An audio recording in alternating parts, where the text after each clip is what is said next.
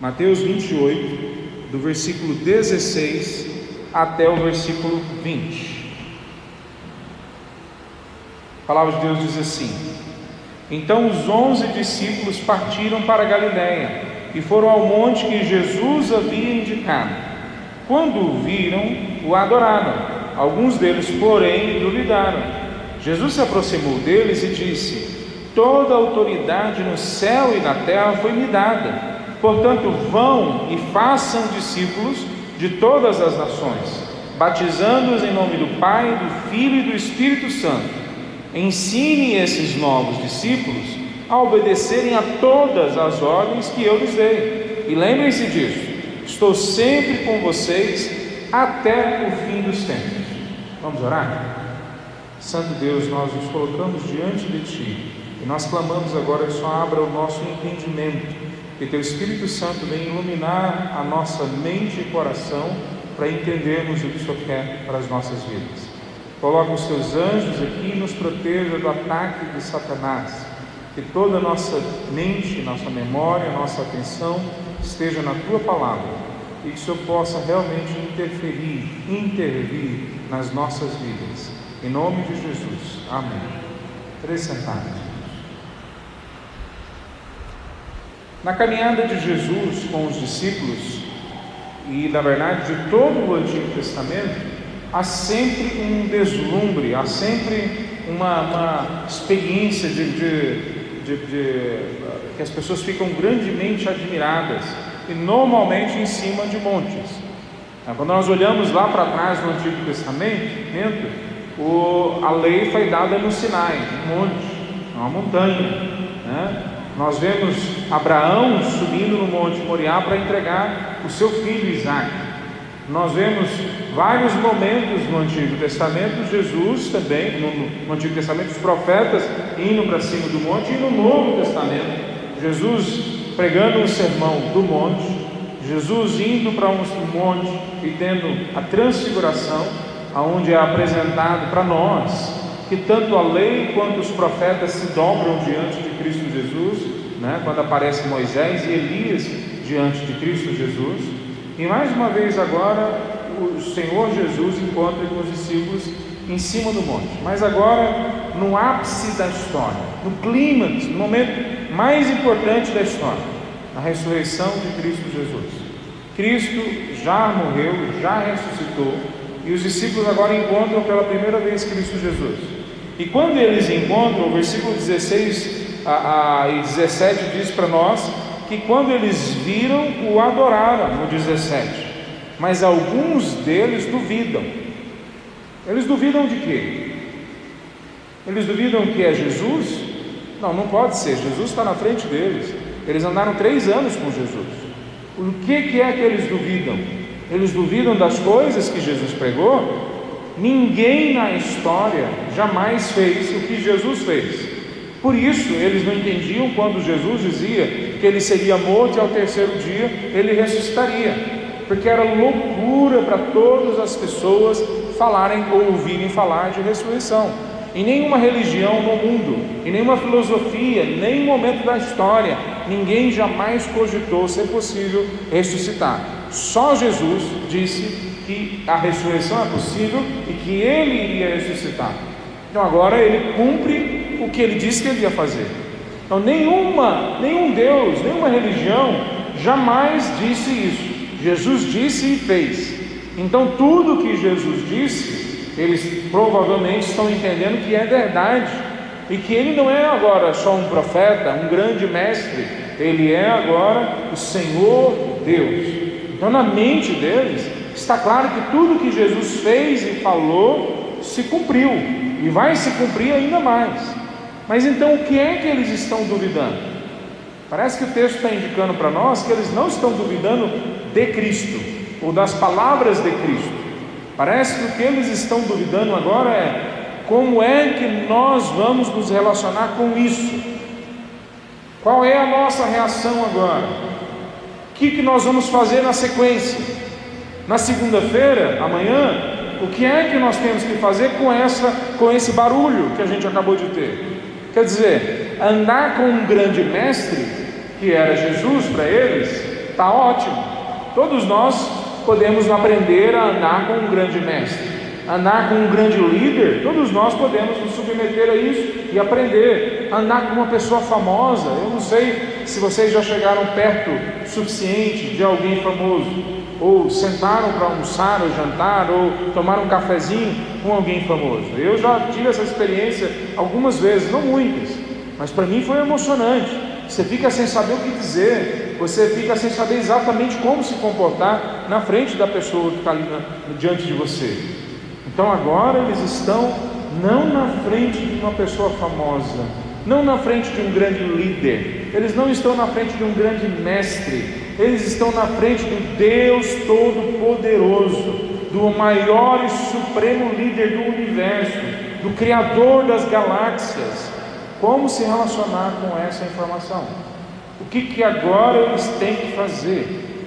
Veja, essa, na verdade, é a grande dúvida daquelas pessoas que encontram a Cristo e vão caminhando no conhecimento de Deus. À medida que a gente conhece mais a Deus, a gente não se torna mais confiante em nós mesmos. Ao contrário, nós nos tornamos mais e mais dependentes de Deus. Quanto mais a gente conhece a Deus, mais a gente percebe que a gente é pequeno, que a gente entendeu muito pouco, que a gente não mudou o suficiente. Quando a gente, mais a gente conhece a Deus, mais se instala dentro dos nossos corações uma certeza de que nós sabemos muito pouco, que Ele tem que andar com a gente. Então a dúvida deles parece apontar nessa direção. E veja só, quando nós temos uma, uma dúvida como essa, uma incerteza como essa, nós temos algumas realidades que vão se construindo na gente. Um conhecimento que não é concreto, que não é verdadeiro, verdadeiramente está, a, a, concretizado dentro das nossas mentes, gera em nós uma fé inadequada. Então, um conhecimento incerto gera em nós uma fé inadequada. E um conhecimento incerto e uma fé inadequada gera na gente um comportamento, uma atitude confusa. Veja, se eu não conheço claramente o que Deus está dizendo para mim, o que Ele está fazendo na história, isso gera em mim uma reação ó, confusa, complicada. Eu não sei exatamente o que, que é, o que eu tenho que acreditar, o que é, o que eu tenho que fazer. Então, conhecimento incerto gera uma fé em nós inadequada, que gera em nós um comportamento confuso, esquisito. Veja, Deus nos chamou para sermos diferentes, mas alguns de nós, crentes, têm escolhido ser esquisitos. Não é a mesma coisa. Deus nos chamou para sermos diferentes, santos. Alguns de nós, por não entenderem a fé, decidiram ser esquisitos. Não é isso que Deus quer para nós, não necessariamente. Então, quando nós olhamos para esse texto, o texto está esclarecendo para os discípulos, colocando pingo is, mostrando para os discípulos o mapa de como eles têm que interpretar tudo que Jesus falou até aquele momento. Eles vão ter que revisitar, eles vão ter que estudar, eles vão ter que depender da ação do Espírito, eles vão ter que estudar o Antigo Testamento, que é a Bíblia deles, eles vão ter que caminhar uma longa caminhada numa mesma direção, sob a influência do Espírito, para que eles possam então amadurecer. Mas Jesus, nesses dois próximos versículos, esclarecem para eles algumas coisas que ajudam eles na caminhada deles. A primeira coisa que Jesus esclarece para eles, que ele já mostrou por três anos, e que quando nós olhamos no Antigo Testamento está claro e evidente, mas ele esclarece para eles, primeiro, uma primeira coisa, que a autoridade de Cristo Jesus gera obediência, ou tem que gerar obediência neles. Veja, quando nós olhamos as palavras de Cristo, uma das coisas que eram faladas sobre Cristo é que ele pregava como ninguém, ou ele ensinava como ninguém, porque ele ensinava com autoridade. É essa frase que nós lemos nos evangelhos o tempo todo. Cristo não fala como qualquer outro. Quando ele fala, todo mundo sabe que ali existe uma, um, um peso, ali existe uma sensação de que não existe ninguém que consegue desmentir o que ele está dizendo. Ali existe uma convicção de que o que ele falou é verdadeiro e é desse jeito. Veja, autoridade para nós é um tema que a gente não gosta muito hoje, na nossa geração, nessa sociedade. Quando alguém fala que nós precisamos obedecer às autoridades, normalmente essa pessoa é tida a, a, como um chato na sociedade. Ninguém gosta de falar de autoridade, mas a autoridade que nós estamos falando aqui é a autoridade que se impõe pela realidade. Né? Quando a realidade se mostra para nós de forma muito evidente, ela traz uma autoridade. Por exemplo, a, a lei da gravidade. Quer dizer, eu posso não acreditar em autoridade, não gosto de leis, mas se eu pular de um prédio de 20 andares, eu vou ter que obedecer, querendo ou não, a lei da gravidade. Ou seja, eu vou esborrachar no chão e vou morrer. Quer dizer, a realidade da gravidade força a gente a entender que existe uma lei que eu não tenho como desobedecê-la a lei da gravidade. Aqui é a mesma coisa. A autoridade de Cristo é baseada não em teoria, não em religião, não em ensinamentos subjetivos, mas no fato concreto que ele morreu, foi enterrado, ressuscitou e está na frente deles. Existe um livro chamado ah, acho que é uma causa pela uma causa pela fé, um caso pela fé. Agora me fugiu o nome do, do livro e virou filme. Né? A, a, e ele conta a história de um jornalista, a história verdadeira, de um jornalista que vê a sua esposa se convertendo e ele ateu, e ele vai então procurar fazer uma pesquisa para comprovar que Cristo não ressuscitou, porque um dos especialistas que ele conversou disse que se Cristo não ressuscitou, então o cristianismo é uma farsa, o cristianismo é uma mentira. Ele está certinho, esse especialista citou praticamente o que Paulo falou. Se Cristo não ressuscitou, é vã a nossa fé. Então esse jornalista vai procurar isso na década de 70 e 80, provas na história de que não poderia ter Cristo não poderia ter ressuscitado. E ele não consegue achar provas de que Cristo não ressuscitou. Ao contrário, ele acha provas concretas de que não tem como a gente desmentir a ressurreição de Cristo. Então não é uma opção religiosa, não é uma opinião que a gente joga para o público para eles decidirem. É um fato concreto na história. Cristo ressuscitou. E se ele ressuscitou, então tudo mais que ele disse para trás é verdade. A autoridade de Cristo tem que gerar então em nós obediência. E qual que é a obediência central que é colocado por Cristo Jesus como resumo do que, que ele ensinou para os discípulos. A, a, a, obediência central é: toda autoridade me foi dada no céu na terra. Aí ele fala no 19: vão e façam discípulos. Quer dizer, qual que é a, a, a obediência central que por causa da autoridade de Cristo, que Ele ressuscitou e Ele é Deus, qual que é agora a obediência central que ele pede de nós? Que nós façamos a mesma coisa que ele fez. João capítulo 17, João coloca para nós a palavra de Cristo, o jeito como Cristo fala lá em João, que é a mesma coisa aqui, mas João tem um jeito específico de dizer essa palavra. João capítulo 17, Jesus está orando conversando com o Pai sobre eu e você, sobre todos que viriam para a fé, e ele diz no versículo 19: Assim como tu me enviaste ao mundo, eu os envio. Qual que é a característica essencial da obediência que Deus nos chama a fazer? Obedecemos a Cristo sendo iguais a Ele. Se Ele fez como tarefa primeira discipular pessoas, então essa é a nossa tarefa primeira.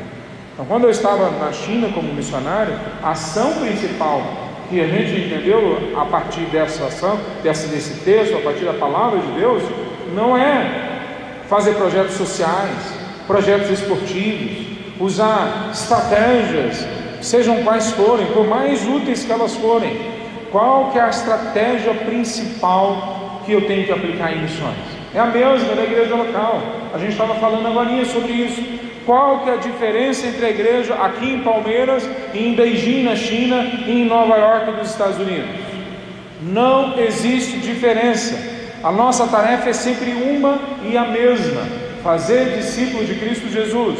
Nós sentamos um a um, expomos o Evangelho, a pessoa aceita o Evangelho, nós caminhamos dois, três anos com a pessoa na mesma forma que Cristo Jesus fez.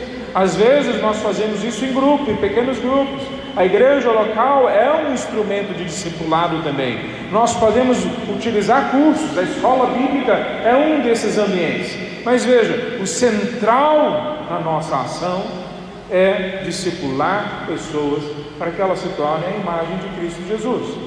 Então, quando nós olhamos a autoridade de Cristo Jesus, não basta vir no culto, não basta nós termos a nossa devocional sozinho, não basta nós decorarmos a palavra de Deus, embora todas essas coisas não só são úteis, mas elas são essenciais à nossa fé. Nós temos que imitar a Cristo Jesus como um sal no saleiro. Nós temos que na segunda-feira sermos jogados no mundo para salgar o mundo em volta da gente. E a gente tem sempre que se lembrar que nós somos o sal do mundo, nós não somos o mel do mundo. É, mel as pessoas saboreiam, sal, põe na boca sal, né? As pessoas cospem, né? Sal não é gostoso, ele salga as coisas e aí as coisas ficam gostosas. Mas nós não vamos ser bem aceitos no mundo, da mesma forma que Jesus não foi bem aceito no mundo. Então, nossa tarefa primeira é uma vez que Jesus tem toda a autoridade, é obedecê-lo, e a principal coisa que ele coloca é fazermos discípulos. Veja que no texto aqui, muitas vezes as pessoas pensam que o verbo autoritativo, a ordem aqui, é ir. Então eu fui para a China porque essa é a obediência que eu tenho a Deus. Não necessariamente. O verbo aqui que está no, no imperativo no autoritativo aqui é o fazer. Uma vez que eu tenho ido, uma vez que eu estou na caminhada cristã, eu faço discípulos. Os discípulos, fazer discípulos é a minha obrigação. A gente poderia falar só sobre isso, passar um dia falando sobre fazer discípulos, porque há muita confusão. Alguns acham que fazer discípulos é aula, outros acham que fazer discípulos é só conversar com eles. Outros acham que fazer discípulos é só encontrar no domingo na igreja. Todas essas coisas fazem parte da produção, do, do, da construção do discípulo de Cristo Jesus. Mas essa é a nossa tarefa pessoal e a nossa tarefa comunitária: fazer discípulos. Então, a autoridade de Cristo deve gerar em nós uma obediência. Segunda coisa que esse texto nos mostra que Jesus resume aquilo que, tá, que aconteceu nos três anos de caminhada agora aqui. Que essa autoridade que gera obediência, o ambiente que ela acontece é amplo, é abrangente. Então a abrangência do reino exige de nós respostas criativas.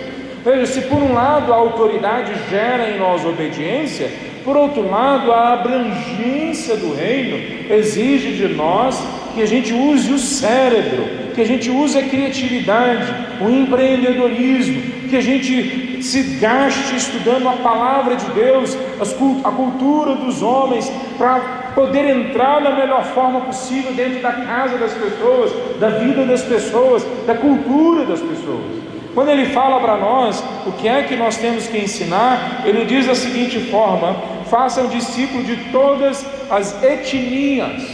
A palavra nações aqui, ou povos, é a palavra no grego etnos, que é a nossa palavra etnias. Tem 16.500 etnias no mundo hoje.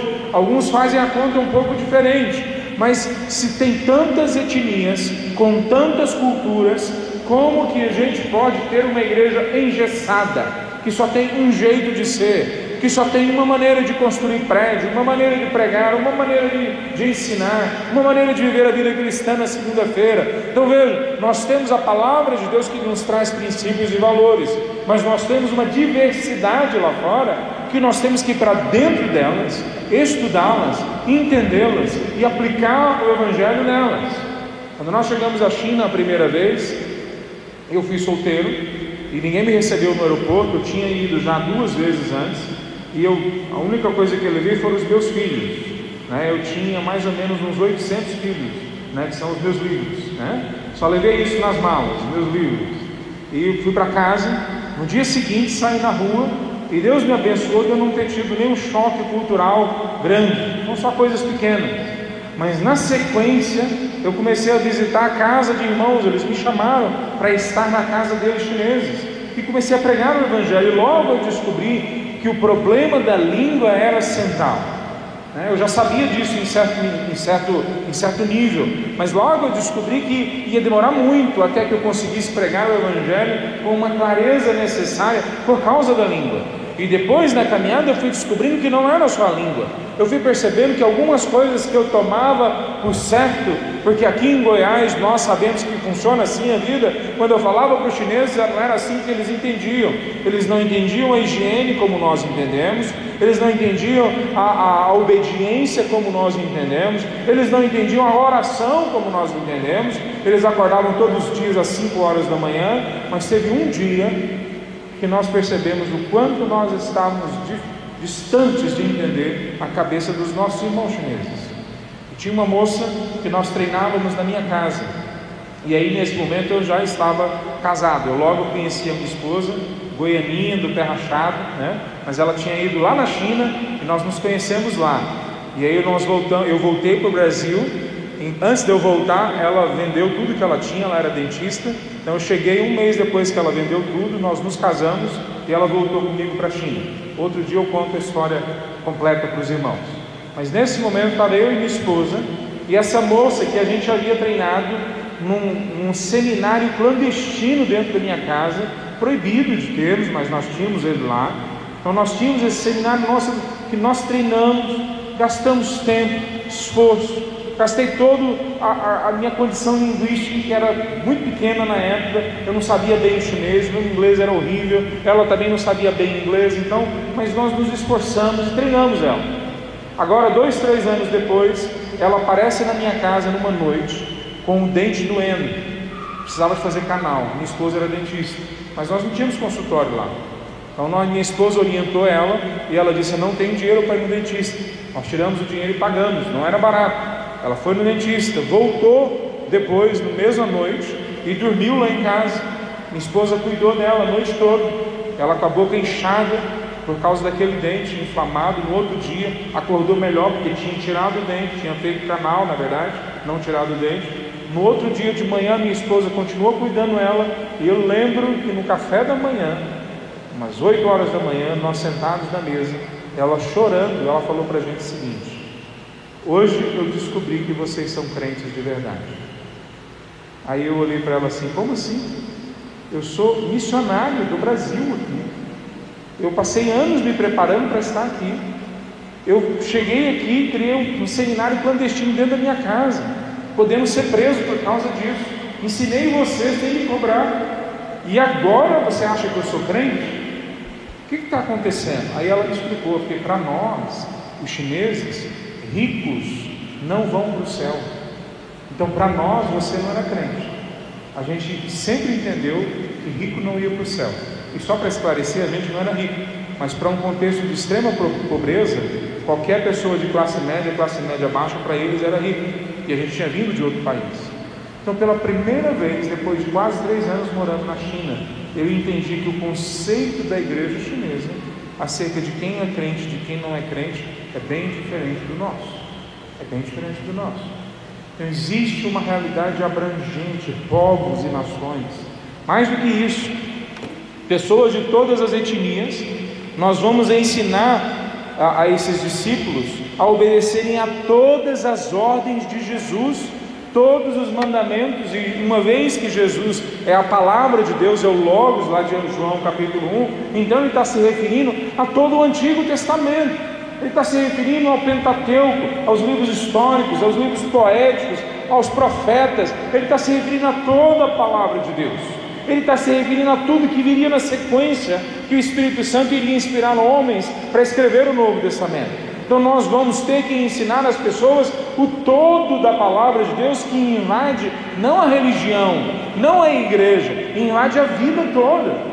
A gente vai ter que ensinar as pessoas não a serem crentes, não a serem batistas, não a serem religiosos. A gente vai ter que ensinar as pessoas, talvez pela primeira vez na vida delas, a serem gente. Só uma única pessoa na história foi 100% humano depois da queda. né, depois da queda de Adão. E o nome dele é Jesus Cristo de Nazaré. Só ele foi 100% humano. Só ele viveu integralmente, plenamente a sua humanidade.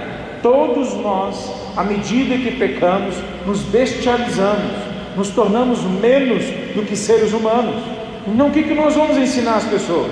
Nós vamos ensinar as pessoas a serem pais, mães, nós vamos ensinar as pessoas a serem bons profissionais, nós vamos ensinar as pessoas a fazerem as suas tarefas na sociedade, entendendo que elas pertencem ao novo céu e à nova terra, eles pertencem a outra realidade, ao paraíso, à eternidade. Nós fomos feitos para um outro mundo.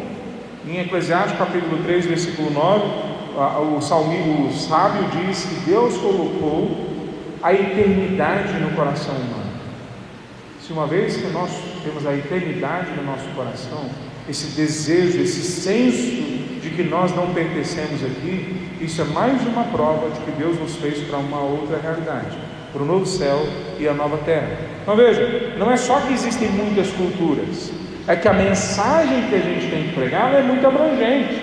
Então, mais do que isso, ela tem que ser pregada por todos nós. Quer dizer, ela não é só para todos os povos e abrangente, ela tem que ser pregada por todos nós.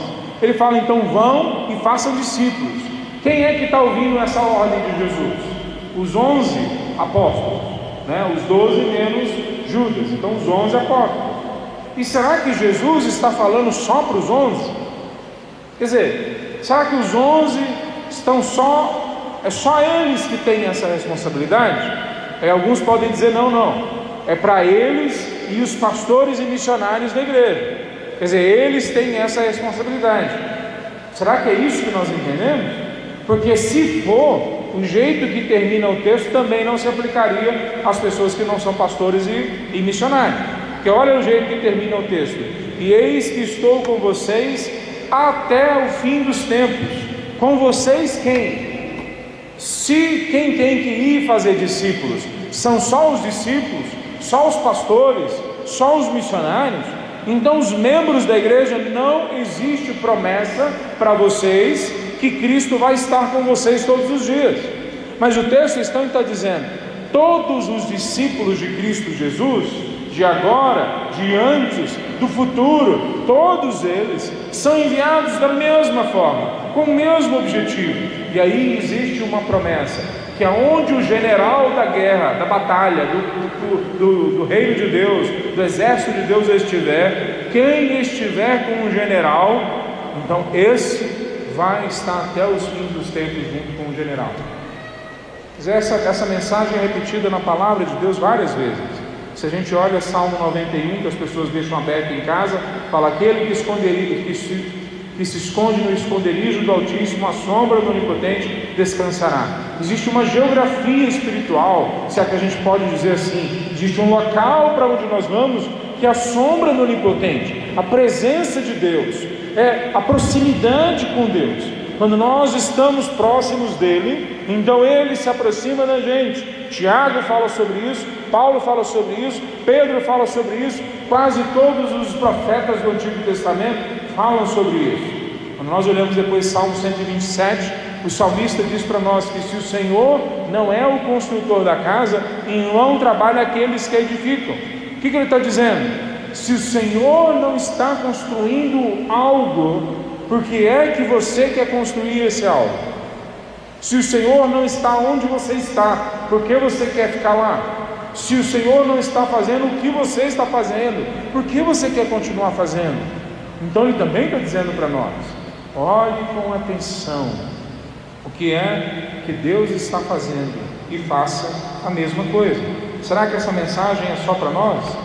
João capítulo 5, Jesus conta como que a experiência de vida dele e a experiência, portanto, também ministerial dele. João 5,19 Jesus respondeu: Eu lhes digo a verdade, o filho não pode fazer coisa alguma por sua própria conta, ele faz apenas o que vê o pai fazer. Aquilo que o pai faz, o filho também faz. Então, a autoridade de Deus, de Cristo, tem que gerar obediência em nós. E essa obediência, principalmente, nós fazemos fazendo discípulos. Essa obediência também tem a ver com lidar com a abrangência do reino. São todos os discípulos indo para todas as nações, fazendo, ensinando todas as coisas e todos os dias Jesus está com a gente. E aí vem o terceiro princípio que eu queria terminar assim falando para os irmãos, que a graça de Deus apresentada nesse texto significa que nós podemos encontrar Cristo no caminho. A graça de Cristo garante a caminhada com o Mestre. Veja, ao mesmo tempo que Jesus tem autoridade sobre nós, que gera obediência, ao mesmo tempo que a nossa tarefa é grande demais, ela não tem a ver só com mandar missionários, ela tem a ver com as nossas profissões, com o nosso dia a dia. Ao mesmo tempo, a gente tem uma garantia de que a graça de Deus diz que Jesus vai caminhar com a gente até o fim dos tempos. Nós olhamos esse texto, nós precisamos entender que a caminhada dos discípulos foi marcada por esse fato que eles entenderam que Cristo estava com eles. Vocês estão estudando o livro de Atos agora. Atos, a partir da vinda do Espírito Santo, na vida deles, eles começam a experimentar cada vez mais essa realidade que não importa o que venha a acontecer nas nossas vidas. Olha como Pedro e João respondem em Atos capítulo 4, versículo 19: Os senhores acreditam que Deus quer que obedecemos a vocês e não a Ele, pois não podemos deixar de falar do que vimos e ouvimos. Depois, no capítulo 5, versículo 32, somos testemunhas dessas coisas e assim também é o Espírito Santo. E no 29 eles disseram: devemos obedecer a Deus antes que qualquer autoridade humana. No Antigo Testamento, a gente viu isso acontecendo uma vez ou outra. Sadraque, Mesaque e Abidinego olham para o imperador, para o rei que estava na frente dele e falam: Nós sabemos que Deus pode nos libertar da fornalha, mas se Ele não nos libertar, saiba que mesmo assim nós estamos dispostos a entregar a nossa vida. Por quê?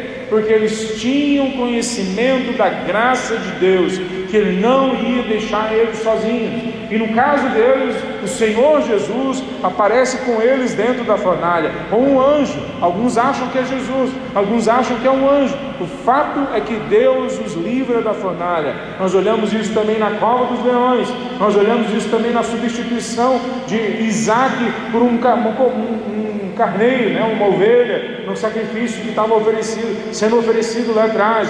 Nós vemos vários momentos da história, Deus vindo e andando com o seu povo, mas no Novo Testamento, isso é prometido para todos. Agora nós temos a marca do Espírito Santo dentro das nossas vidas. Quando nós olhamos Efésios capítulo 1, Paulo fala para nós: existe uma tarefa difícil de se entender as suas dimensões, que nós temos uma tarefa que influencia, impacta o todo da galáxia, da realidade. Mas ele fala nesse texto, no versículo 14: o Espírito é a garantia da nossa herança, até o dia em que Deus nos resgatará com sua propriedade. É a garantia que é colocada dentro dos nossos corações. Então, como que esse texto termina? Ele termina dizendo para nós, Mateus 28, aquilo que Cristo mostrou para os discípulos na caminhada. Quando tiver tempestade, eu vou estar no barco com vocês. Quando não tiver pão, eu vou fazer multiplicar. E quando a morte chegar, eu vou estar com vocês até o fim. Então os discípulos aprendem isso. Hoje nós temos 340 milhões de cristãos sendo perseguidos por causa do cristianismo.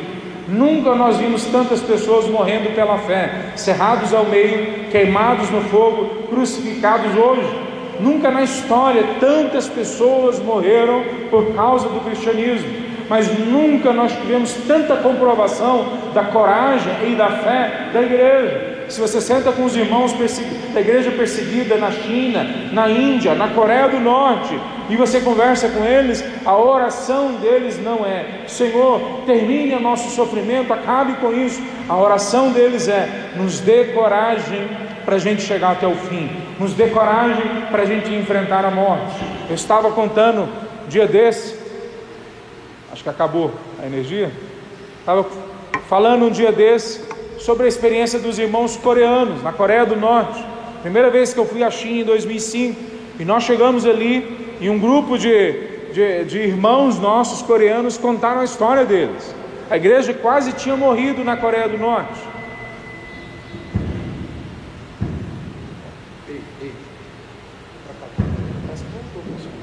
A igreja quase tinha morrido na Coreia do Norte, mas os nossos irmãos contaram a história de um último grupo de crentes que haviam ali e tinha sido dizimado naquele local. Eles foram achados numa fazenda no interior. E quando eles chegaram na fazenda, os policiais colocaram as crianças numa fila e os adultos em outra fila na frente das crianças. E colocaram uma corda no pescoço de cada uma das crianças. E à medida que eles iam conversando com as crianças e com os pais, eles falavam para os pais: se vocês negarem a Cristo Jesus, nós não matamos os seus filhos. E aí, eles pais falavam para os filhos: meus filhos podem ficar tranquilos, porque daqui a pouquinho nós vamos estar juntos no céu. E uma criança depois da outra foi enforcada na frente dos pais. Depois, na sequência, ele mandou todos os adultos deitarem no chão e vieram com um rolo compressor e deram oportunidade de novo para um a um depois dos nossos irmãos. Para cada um deles eles paravam e perguntavam: Você quer negar a Cristo Jesus? E eles nem responderam mais. Eles começaram a cantar uma música que talvez você conheça. Rude cruz se erigiu, belo dia fugiu da presença de vergonhador. Né? Assim eu amo a mensagem da cruz, até morrer eu a vou proclamar. Eles foram cantando essa música e todos eles foram esmagados debaixo daquele rolo compressor, todos eles, sem negar a fé, sem demonstrar falta de coragem, mesmo com algum medo no coração. Veja, por que, que nós sabemos dessa história? Um dos soldados que estava ali naquele dia se converteu e estava lá dando testemunho para nós. Então, quando nós olhamos essa história se multiplicando na China, na Índia, mesmo no interior do Brasil, onde também há perseguição hoje, no meio da floresta amazônica, nós vemos esse fato de que a graça de Cristo Jesus nos garante a caminhada com o Mestre, mesmo quando a videira não dá o seu fruto, a figueira não dá o seu fruto, nós podemos saber que o nosso Redentor vive. O que é missões? Missões é o que é narrado para nós no final do texto de Mateus 28. Missões é a caminhada de Cristo Jesus por três anos na terra. Missões é o jeito que a igreja entendeu que ela tinha que viver na fé. O que é missões? Missões é o grande empreendimento, o maior empreendimento sendo feito nesse momento e em todos os outros momentos na história. Porque missões é a ação de Deus de buscar e salvar o perdido, de resgatar as pessoas que estavam longe do propósito original que Deus tem para as nossas vidas.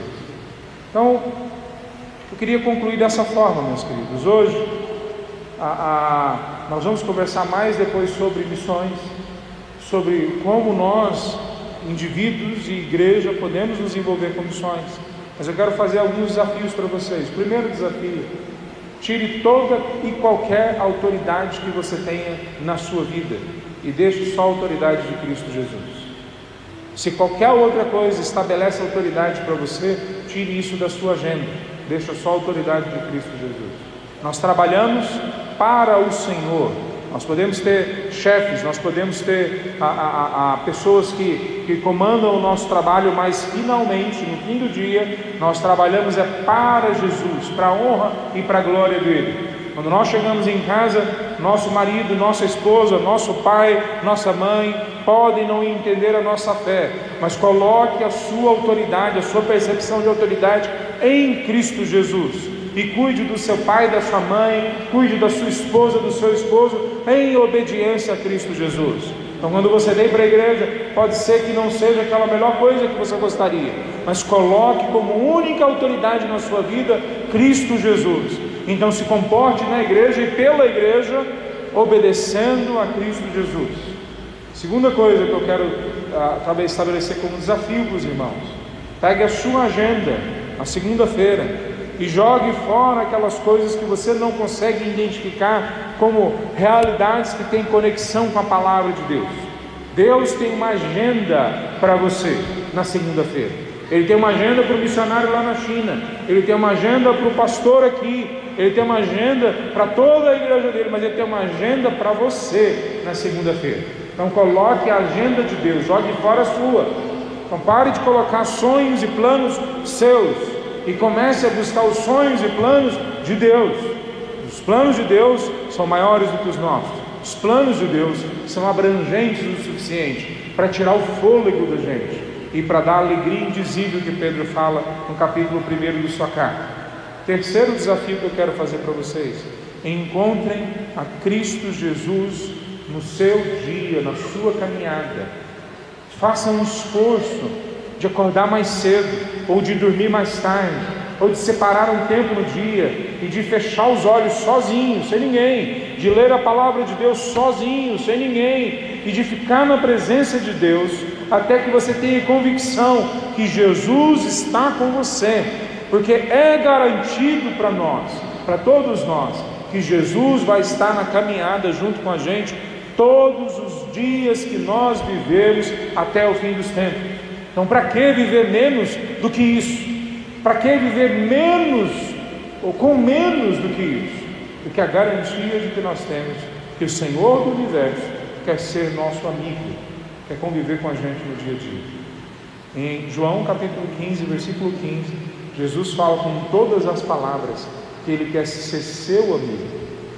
E ele fala o seguinte: que vocês não são mais servos, agora vocês são amigos, porque eu abri para vocês quais são os meus planos. Eu abri e compartilhei com vocês as coisas que o Pai me disse. É isso que nós somos para Jesus. Somos a família dele, somos amigos dele. Mas nem sempre é isso que o nosso coração nos diz. Então, lute com isso, para que Jesus se torne o seu melhor amigo no seu dia a dia. Vamos ficar em pé, meus irmãos, para a gente orar?